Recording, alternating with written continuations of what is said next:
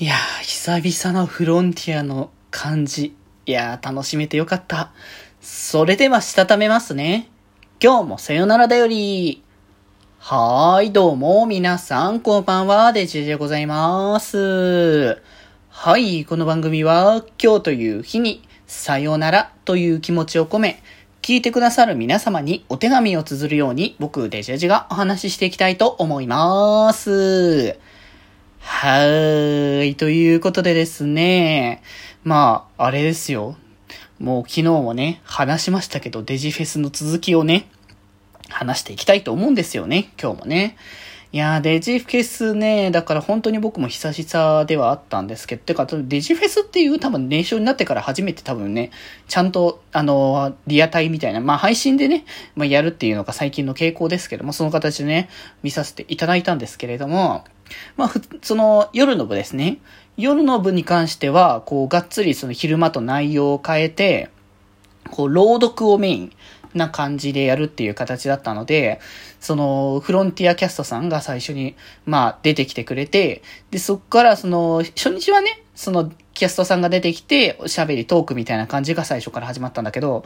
う初っ端から朗読から始まって、わあ、いいな、この朗読ってがっつり見れる機会もないしっていう感じで、で、その話の設定的には、あの、デジモンフロンティアの最終回からまあ2年後っていう形で、まあ、拓也とかがね、あの、中学生とかになってる設定感で物語が進んでいくって感じだったんだけど、その携帯の方に謎のね、あのメ、メッセージがね、届くわけですよね。その、拓也たちがそのデジタルワールドに旅立つことになった、ね、あの、駅の、なんかその、エレベーターの、を使ってそのエレベーターに乗っていくと、その、すごい、ものすごい地下みたいなところに、まあ、トレールモンのね、駅というか、ターミナルみたいな感じのがあるっていうので、そこからみんなが旅立ったんだけど、まあ、その旅立った、あの、エレベーターのところに行くと、エレベーターはなくなってて、あの、蕎麦屋があるんだったかな？あそういう感じになってるって、なんか、現実でもそう、そうらしいって、あんま僕、そのね、現地見たことないからあれだったんですけど、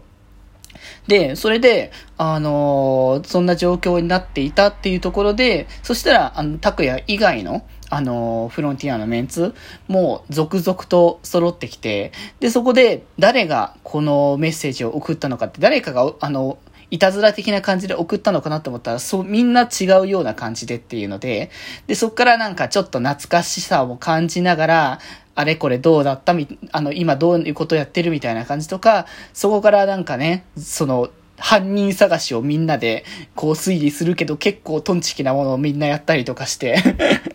で、なんかその話の流れに、その、コージ高一の、なんかね、